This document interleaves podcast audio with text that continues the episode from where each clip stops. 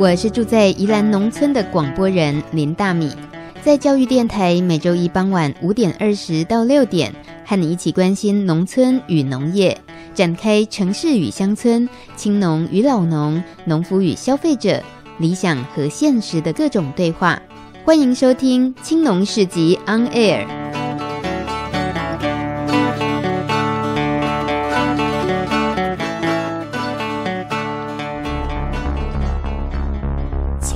村看世界，看见新农村，舌尖上的农村。走开啦！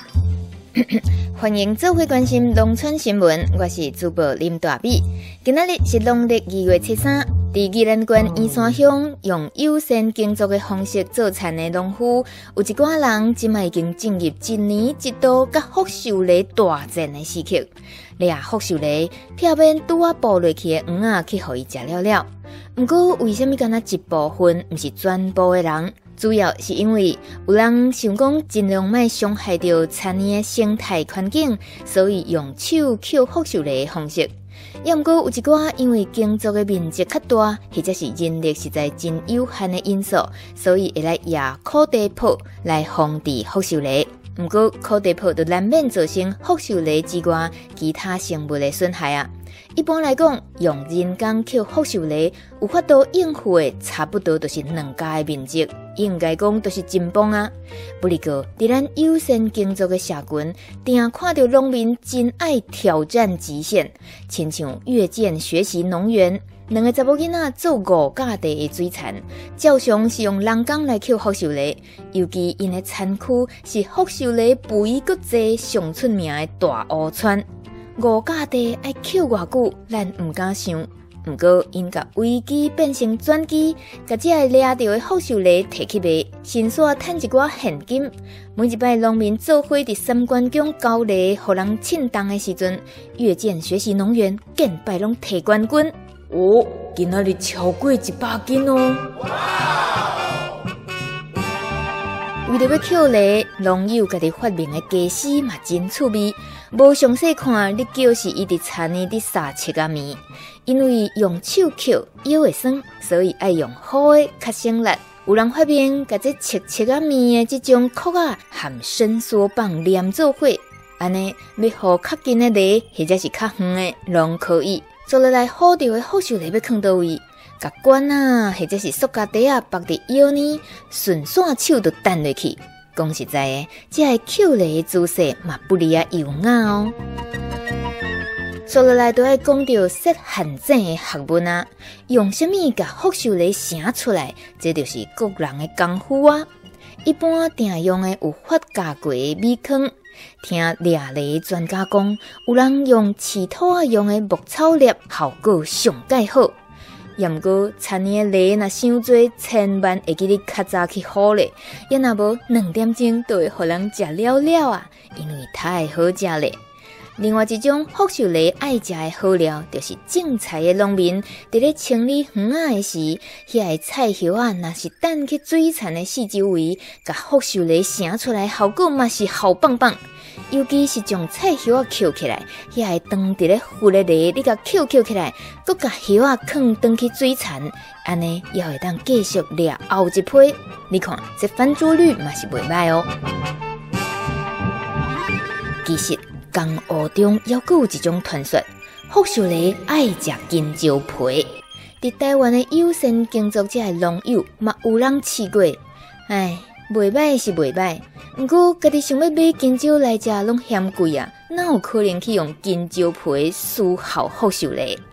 讲到这，竟然听农友讲，伊根本毋免等饲料去成，因为螺伤济，规个田区米米凊彩好拢嘛有。唉，这到底是该替伊欢喜，也是艰苦才对咧。最后一件代志提醒大家。即阵啊，若是你半暝经过宜兰员山的水田，看到远远的所在有真大只的火金菇伫水田顶飞来飞去，千万毋免惊，迄是农友伫头顶伫咧捡福寿螺，因为福寿螺是夜猫子，暗时啊食鱼仔上拍拼。农民孙残上惊伊看到明明昨昏才捕过黄啊，过一暝又搁互伊食了了，所以农夫只好上夜班，甚至是大夜班，实在辛苦。毋过大家嘛免烦恼讲，这个农夫是毋是会忝甲倒伫田边？因为农夫的目睭内只有福寿螺，若是看到当地食伊的黄仔的福寿螺，伊比啉咖啡搁较提神。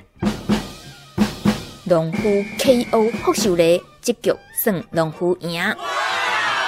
以上新闻由农友蔡雪清一边补黄仔，一边细细念，林大美哪听哪编辑播送，感谢你的收听。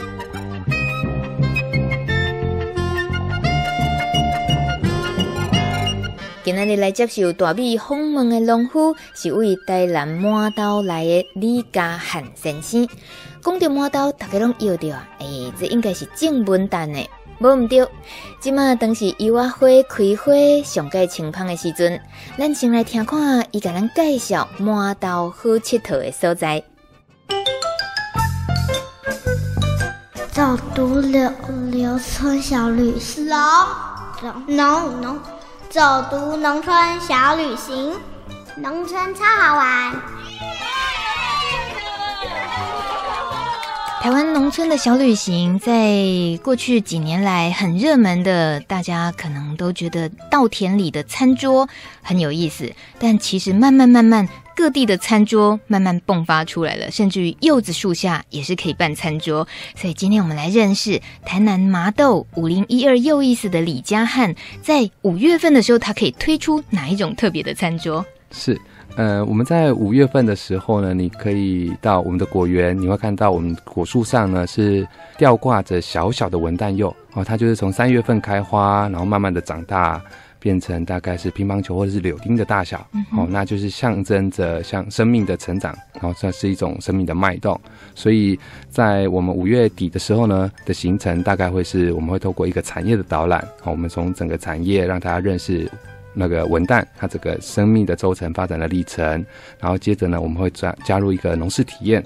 哦，或是一个手做的 DIY，那最后呢，我们晚上的时候会在果园里面，哦，就在这个果树下做一个树下的饗宴。其实台南麻豆不是只有文旦，我们有同学有养猪的，有养鱼的，种芦笋的，所以我们是把整个麻豆好朋友的食材呢一起汇整，然后透过这样的餐桌让大家认识。好，除了吃到文旦柚的产品之外，还可以认识马豆在地的这些农友所生产的农产品。而且你们也可以玩到露营的等级，对不对？嗯是是，所以露营也是我们是一节气，像三月份的最热门的就是秒杀的档期，就是三月份的柚花下的露营。哇，对，因为整个果园我们是可以开满一超过百万朵的柚花。所以那是每年都秒杀非常热门的席次哈。嗯、那接下来在冬季的时候也可以，冬季到了果园休园的时候，那时候整个果园是休养生息，非常清爽，而且冬天露营也是更舒适的，不会冷。呃，不会，因为果树、嗯、果树高大，然后它比较遮风，而且冬季的果园的果树是可以任你爬树的，是可以做很多的体验的活动。嗯，对。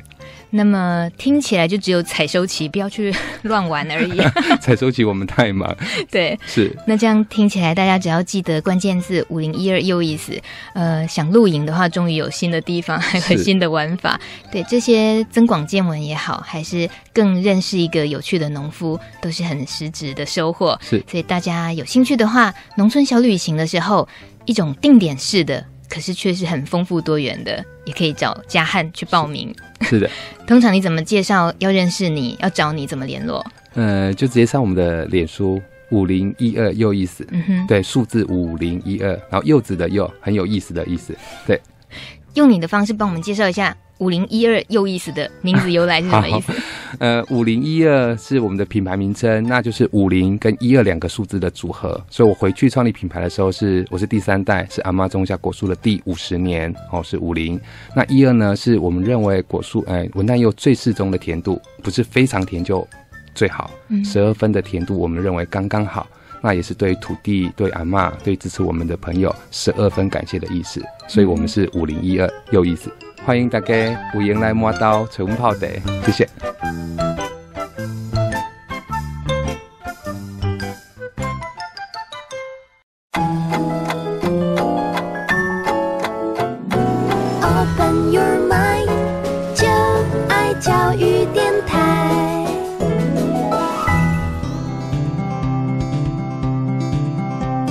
在收听的是青农世纪 On Air，我是大米。今天节目来宾来了一位大米的老朋友，在两年前带着米妈故事车环岛的时候拜访过的这位型男种柚子的老朋友。可是他年纪很轻，他是李嘉汉，他的柚子品牌叫五零一二柚意思。我相信很多人其实都耳闻，或甚至于早就爱上了。可是他很年轻，他这个五零一二的意义呢？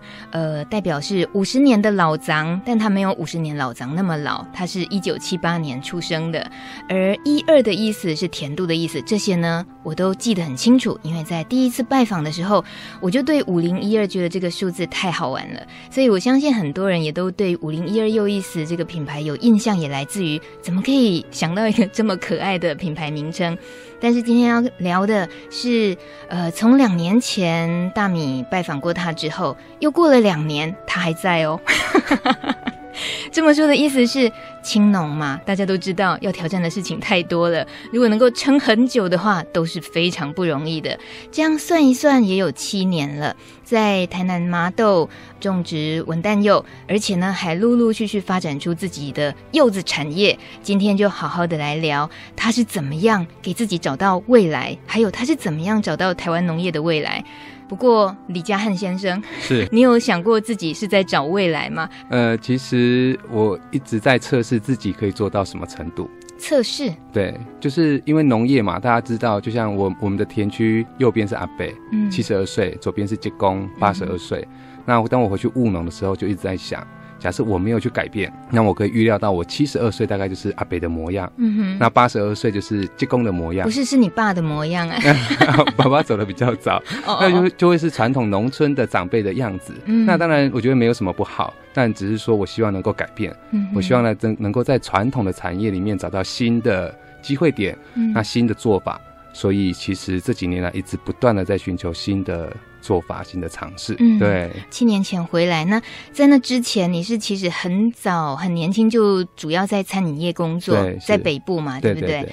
所以餐饮业的管理的那种生存模式、生存法则，嗯，一回到农村，在幼稚园里面，是不是几乎都打破重来，打掉重练？呃，对，就是我我最早回去感受到的就是以前是主管。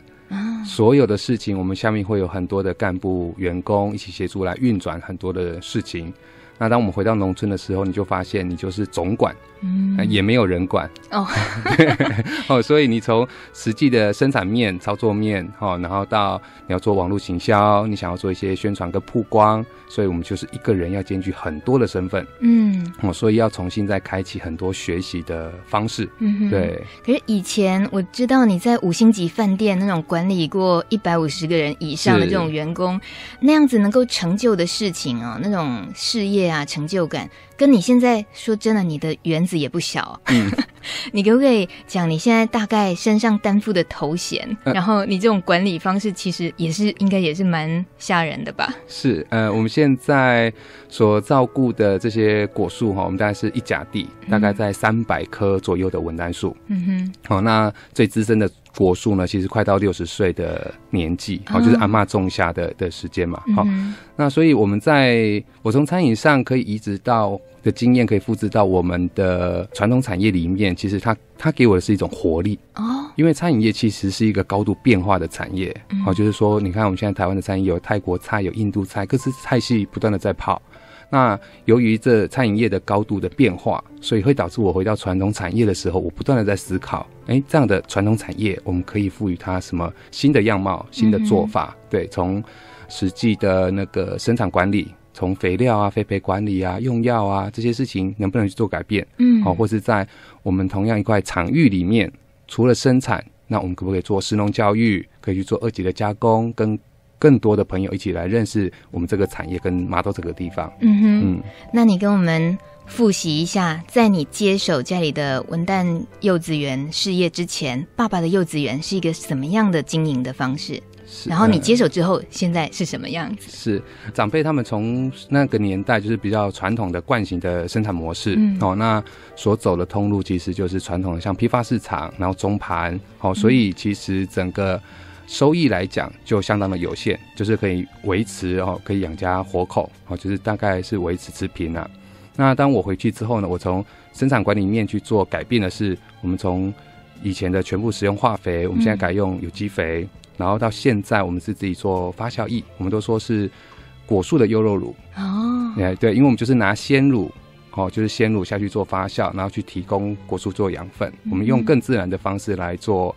养分的提供，对，你的柚子喝鲜乳啊？嗯，是的，跟我们吃的一样好。哇塞，那今年又特别期待，因为我上一次不知道有这个秘密。是是，是，还是说你这个喂鲜乳的这个部分也是慢慢慢慢自己又去找到的方式啊？是是，就是这是不这几年不断在做调整的一个方向啦。嗯，那尤其像去年开始呢，我们在田区，我们分成不同的管理模式。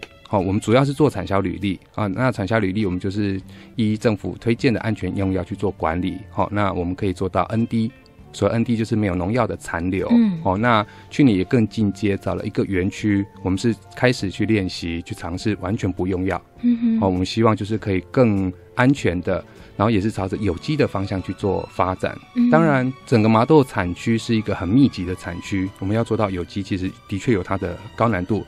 但是我觉得。呃，是我们重心呃心里面的那个核心，就是我还是希望能够不断的精益求精，好、嗯、让自己可以更好。嗯、所以这在生产面跟长辈是完全就不太一样了。这也是呃会不会最大的关要过的？对，尤其是你整个腹地，其实除了你整个周围，就是你们呃文旦。这种产业文化包围的地方，那你自己一个人七年前回去要这样子慢慢去试试这种友善耕种的方式就已经不容易。那你现在还是一样执着着，你觉得应该朝向更呃友善的方式，或者到达有机的这种目标？是。那这些对于整个旁边的这些也都是亲戚朋友，嗯啊、呃，相同产业，你你可能不会叫他们是。劲敌，可是同样都在卖一样的产品，是对。那这些要克服的的问题有哪些？嗯，比如说我们讲一个最简单的除草，因为我们是做草生栽培，嗯、哦，整个园区都是草。那刚回去的，我记得第二年，哦，那我养了一整片的草，自己很开心。然后有一天你外出回来，你发现，哎，我的草全部都死了啊！因为妈妈受不了舆舆论的压力哦。隔壁的阿伯阿贝，然后右左边的舅公，他们不会念我，嗯、他们就去念妈妈。好、因为他担心我们的杂草会影响到他们的田区，嗯、所以妈妈只好偷偷的啊背着除草剂去做施洒。好、哦，当然这是一个过程。好、所以呃，我们这样一路走过来，妈妈也非到现在也非常认同，需要去做一个调试。嗯、我们需要给他给长辈更多的讯息，好、哦、让他知道我们做的事情是更好的。是对，不管土地啦、消费者啦，我们自己都更好、更安全。嗯、所以，我们现在是转变成变成支持。嗯，对啊。所以隔壁的长辈呢，他都去跟阿伯打架。你买个脸吗啦？伊安尼景景好。不会了啊，所以我们就是要做好隔壁的亲戚的友善的工作。是对对对，所以我们回去，我们年轻人的想法比较多，所以我们。嗯呃，我刚回去的时候，从阿伯、舅公身上学了很多的传统的农业技术跟观念。好、嗯哦，那等我们长大了、成熟之后呢，反而现在我们就可以给阿北一些销售上的建议。哦，因为的确阿北他们比较传统，嗯、那对包装、对分级比较没有概念。那现在就是我换我们出手，可以协助长辈的时候。嗯哼，对。我们会对于麻豆这个文旦柚这么的有印象，当然是中秋节左右都是这个重要的大家品尝的期间。是，可是现在掐指一算，惊蛰才刚过没多久，嗯，嘉汉就出现在青农市集 on air，为什么最近也会有什么出逃呢？这就是因为嘉汉自己一个年轻人的脑袋，就会把种文旦柚真的一点都不无聊的，对，不会只有六七月呃七八月要忙，就一整年份几乎都可以规划出很不一样的。呃，在这个文旦柚子产业上的一些花样来，是给我们介绍一下，你想出了哪些 people？好，那嗯，我们主要是从呃，我们原本是从事一级的农事的生产鲜果嘛，然后当然鲜果一定会有过剩，或或是会有一些 NG 的瑕疵品，好，所以我们也开始朝着二级的加工去做做开发，所以我们有自己的果酱，然后有柚花蜜，哦，柚子参，哦，把这些农产品，我们可以把它的。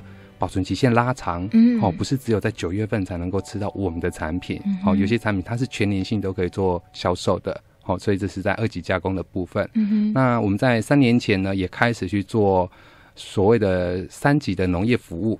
所谓农业服务，就是说其实我是一个很搞维的人，就是我们希望我们这样的一个产业呢，可以让台湾更多人知道。嗯，所以我们透过很多的活动，比如说我们呃有露营，柚花树下的露营，我们有柚花树下的音乐会，然后我们有柚花树下的饗宴，哦，就是把餐桌、把展场、把音乐会，嗯，整个移植到我们的果园里面。让大家在这个自然的环境里面呢，看到产业，看到我们的生活，看到这些有趣的事情。嗯，对，这个叫三级，对，农业的三级服务。你自己发明的还是本来？不是不是，是 这已经是农业里面广为大家知道的一个概念。所以大米孤陋寡闻，我就以为哇，这个烟笑脸朗出逃这么多，还一级一，其实就一点零、二点零、三点一直升级的升级的概念是。嗯，尤其刚刚你提到那个，不管是柚子生啊，这个。呃，文旦柚花的蜜，对，以前有这种东西吗？以前，呃，其实花一直都会开，嗯，哦，只是说很少人去注意到这个区块，哈、嗯。那但是其实要采优花蜜有一定的难度，哦，因为在花期一。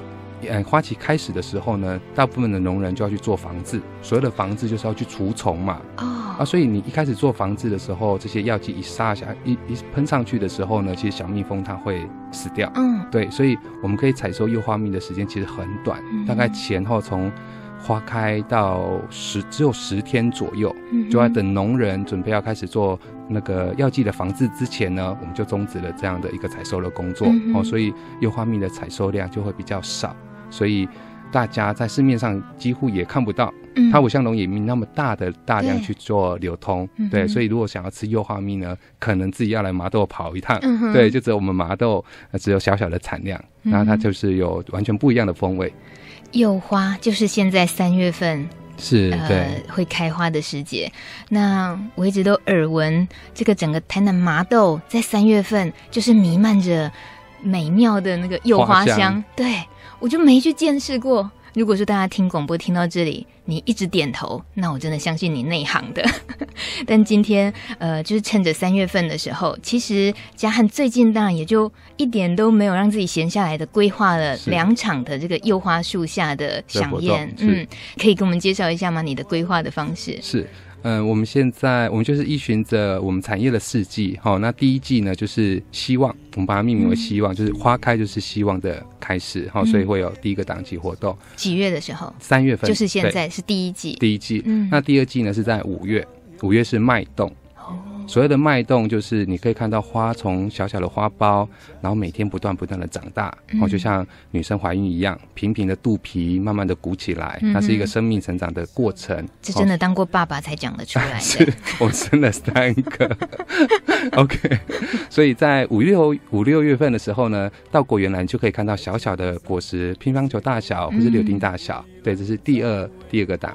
那第三档就是在采收前丰收嘛。哦，那丰收你那时候来，大概是在八月左右，你可以看到整个挂满文旦的果园，嗯，那就是我们最开心也最紧张的时刻，就是准备要把宝宝给接生下来，嗯、准备送给消费者的这阶段。好、嗯，那最后就是在过年前，哦，十二月份的时候呢，我们是哎，带一个这个休捆，哎，休养生息，对，哦，果树到了年底，它也要休养生息。那我们农村的这些农夫啊，工作者，到那个时间也是我们放寒假的时候，嗯，好，所以就跟着这样四个节气：希望、脉动、丰收、休困。哦，你是说这四个节气都可以办活动？对对对，我们就是依循这四季，然后都会有平均是一场或两场的活动。嗯，对，然后透过这些活动，让大家可以走进我们的果园，然后认识这个产业，然后认识我们这样子。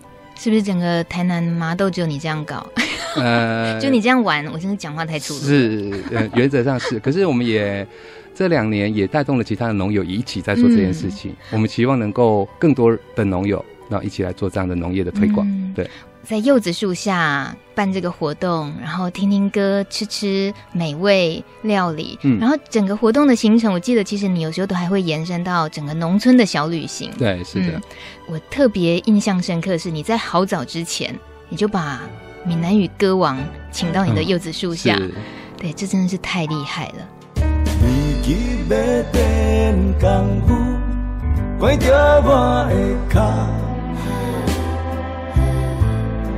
边仔山断出笑声，月亮出。来啦，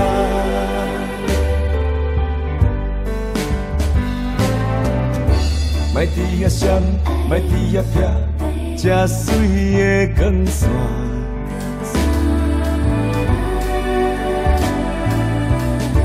来穿两衫，来洗裤仔，为咱走的歌。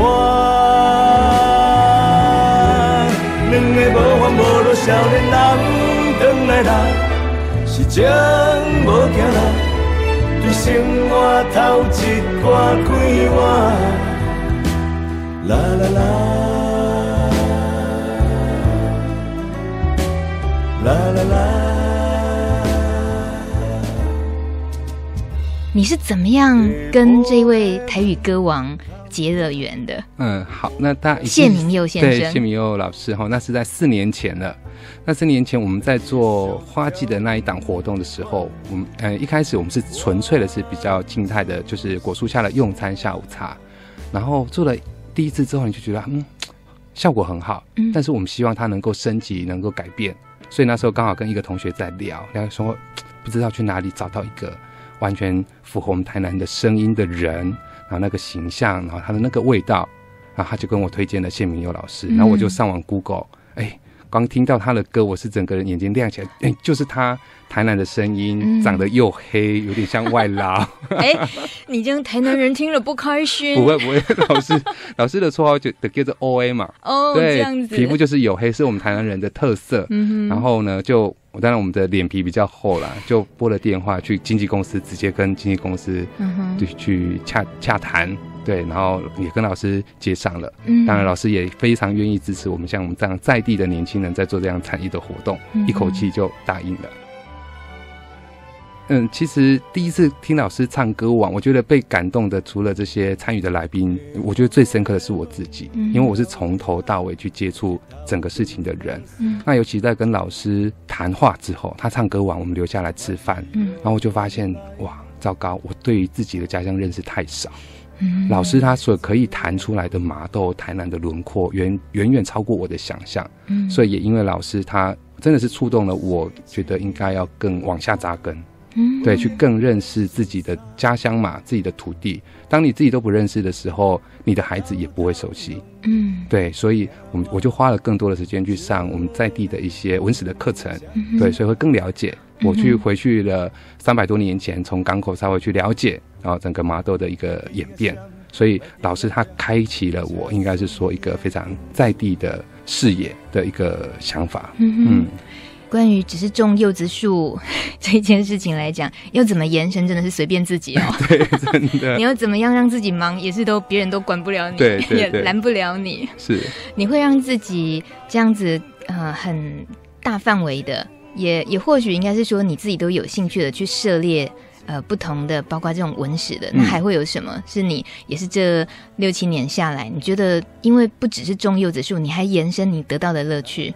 得到的乐趣，应该是说，我们认识了，因为我们在农业上很努力，那就有很多支持我们的朋友，嗯，包括像大米，对，因为他他就邀请我们来上广播嘛，嗯嗯，那这是对我来讲，你当你非常努力的时候，你身边会出现很多奇特的人种，嗯、我都说奇特的人种。谢谢，我觉得当他是赞美，对，然后呢，他就可以开拓我们的视野，嗯，所以我们在这个过程里面看了很多不同的。的人他在农业里面努力，嗯哼，有人用广播的方式，对，那有人是用实际的生产方式，有人是做通路的方式，嗯，那我觉得这些是对我来讲是最大的鼓励，而且是最有价值的东西，嗯嗯。不过就是在青农的这样的身份里面，呃，你又选择的是有别于传统的惯行的农法，是，然后所以自己经营、自己销售，然后自己去找。通路这些，嗯，那我知道你其实心里面也不只是想把自己的部分做好，你觉得你带动整个产业那种企图心都还是很强，是是。所以给同样年轻伙伴们，不管他们真的有兴趣，或者是家里到底有没有其他能够支援他回去种果树、种稻子，不管如何，嗯，心里面可能都有一些担心，是对于通路的担心。对，对你自己在这方面其实经验已经越累积越强大了，是可以分享一些吗？好，那。其实农业应该就是分两个部分，大家都以为农业就是生产，嗯、那生产你只做了一半，因为你生产完去哪里？哦，这个去哪里才是另外一个重点。嗯，所以我会鼓励更多的青农，其实应该要更积极主动一点。对，不管是透过电话的一个先行的拜访，嗯，然后有机会去参加很多的课程跟论坛，你会认识更多不同的人，然后跟这边这些的长呃长辈也好，或是通路有机会坐下来聊天，然后不断的去交换我们的讯息。嗯，你可以得到更多的可能性。对，所以我我也借着大米的节目。呃，稍作呼吁，如果全台湾的听众朋友对文旦这个产业、这个产品有兴趣的朋友，哦，我期望的不是你只来买我们家的农产品，其实整个文旦在台湾的产能呢是非常的多，哦，而且我们自己蛮担心它有一天可能会滞销，所以我们现在更进一步的是，我们努力在开拓国外的市场，虽然只是我们几个农友小小的力量，所以我们希望它除了大陆以外，我们希望能够朝东南亚。比如说香港、马来西亚这些华人，然后能够接受柑橘类的水果的国家，我们希望能够朝这个方向去前进。嗯、当然，我们是生产者，所以我们会做好生产的工作。我们希望有一个中间的通路商或者贸易商，他可以挺身站出来，来协助我们在农业上把这些事情，把台湾的农产品往国际的方向去走出去，不是只有在台湾。所以你也在扩增你的团队中吗？对对对，是的，哦、是的。那方法是什么？方法就通常就是五 N 的来这样子，还是？呃，其实我们没有真的组成一个社团或是公司，其实没有。但是我们在我们自己住家的周围，就是同样我们这个年纪的呢，其实农友大概有十来位。嗯，对啊，所以十来位其实大大概公开五位，然后大家会有在产业上的问题，所以我们是从问题的交流，然后我觉得那是一个互助的精神。嗯，对，所以每个农友的生产方式、销售状况可能都不太一样。好，但是我们这几年下来呢，其实大家都愿意伸一只手去协助你旁边的那一个朋友，嗯，所以就变成我们也不需要特别的去做一个规范。当然我，我我们期望我们如果发展起来，我们可以变成一间小小的农企业，是一间公司，嗯，然后可以把更有效的把这样麻豆的文旦这个产业，甚至台湾文旦的产业呢，往国际去做推广。哦，这是当然更长远的目标。嗯，对，所以就是。大家一起互助合作，我觉得是农村很重要的工作。嗯，农村很重要的工作这件事情，最后我还想请嘉汉跟我们分享你的农村精神。是，就是你会拿你们家是三代同堂一起吃晚餐出来炫耀，这个真的是很令人觉得 羡慕。是，三代同堂，因为你自己现在是三个小孩，对，能够。抓住这样的农村精神，其实是很难得的。嗯嗯，你自己跟家人这些年来的相处，这种时光，是你之前也想象过吗？我觉得真的是跟以前上班完全不一样。嗯，对，因为尤其像如果你被公司外派之后，你在外地，那虽然你也在打拼，你在工作，但是你的家人有时候就是在你的故乡。那所以，我之前在。外地工作，我工作时间很长，嗯，下班就是回宿舍，那我就干脆再继续留在公司，把事情做到更好。嗯，哦，那也因为时间也到了，哦，所以当你回到家里面的时候，你会发现，呃，其实我们家过年都不用吃特别好。嗯哼。原因是因为我们每天都是跟家人 在一起，对，当然有时候人又说，那你这样是不是就变得单调而乏味？嗯哼，哎，或许你会感觉好像是这样，但是我觉得就是你可以每天的跟家人相处，而且我们一起是在为一个产业努力，嗯，所以我们今天我们五零一二不是只有我在工作，妈妈。老婆哦，虽然妈妈现在比较不会实际到田里去工作了，可是她就是我们的后勤部队，嗯，帮我们接送小孩，帮我们准备午晚餐，嗯，对，这就是一个农夫辛苦回家，中午有饭吃，还不用洗碗，太好命了。对，这就是 这就是我们的后援部队，嗯，那而且我觉得这就是我们的农村的精神，一个非常紧密的家庭结构。嗯哼，你刚刚只讲到。妈妈的工作，老婆工作，还有你小孩也有工作啊。小孩也有工作，小孩生产线上都没有问题，包装啦、嗯、分级啦，都都需要他们。太可爱了，我相信很多人会觉得，透过李家汉这个五零一二又一死，可以稍微打开一扇对于回乡务农，或者说对于一个产业投入，它有的可能性的一种想象，真的很棒的一幅画面。而且他，你就是一个超级实践者。是。那如果大家有兴趣想进一步认识嘉汉，想进一步认识麻豆文旦柚怎么可以完成这样子，只要记得关键字五零一二柚意思，柚子的柚就对了。对，是的，嗯，那今天节目时间很短，我们就先聊到这里。好，反正我们很会找机会碰面的，对不对？谢谢嘉汉。好，谢谢，谢谢拜拜。小市集大通路。长期关注饥饿与贫穷的安娜拉佩说：“我们每一次的消费就像是一张选票，决定着未来地球的样貌。”每当你听到农夫市集，会联想到什么？觉得农夫好辛苦，除了努力耕种，还要亲自贩售，偶尔去买一下，表达支持的意思，就这样吗？台湾的消费者视野也该升级了哦，就像新竹县新浦镇的新农民市场一样，颠覆你对一般农夫市集的想象。这里是以农民直销站的方式经营的，一年可以创造四千万元的营业额。新埔镇农会这个新农民市场是仿照日本的农民直销站这种概念，让小农的作物有贩售的管道。二零零七年创建刚开始的时候，只有附近的居民和镇民会过来买，但是经过口耳相传，再加上三年前整个展场重新设计装潢，焕然一新，口碑好，常常吸引了来自都会区的顾客。但并不是所有小农都可以将自家的作物放到这个市场上架的。农会会派人实地造访小农的生产基地，了解有没有生产的事实，栽种过程是不是采用友善耕作。通过这些基本查核之后，农民还必须参加相关的教育课程，学习如何在新农民市场的后台系统上架产品。而且这个新农民市场不只是个小农贩售通路，它更像是早期农村社会的庙埕，可以吸引农友们在这里意见交流。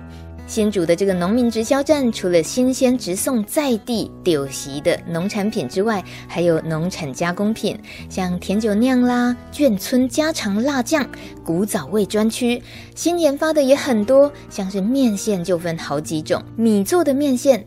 南瓜面线，还有糙米面线，几百种的商品，大米就不啰嗦，多做介绍了，大家眼见为凭。哎，不过我还是忍不住想推荐一样东西——菜瓜布。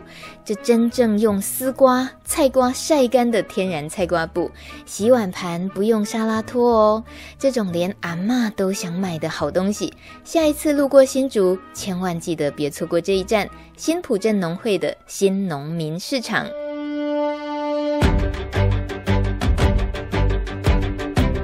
感谢你收听今天的青农市集 On Air。想听到更多有关农村故事资料库，网络上搜寻“米米之音”，稻米的米，米米之音。我们下个礼拜一傍晚五点二十分空中见，拜拜。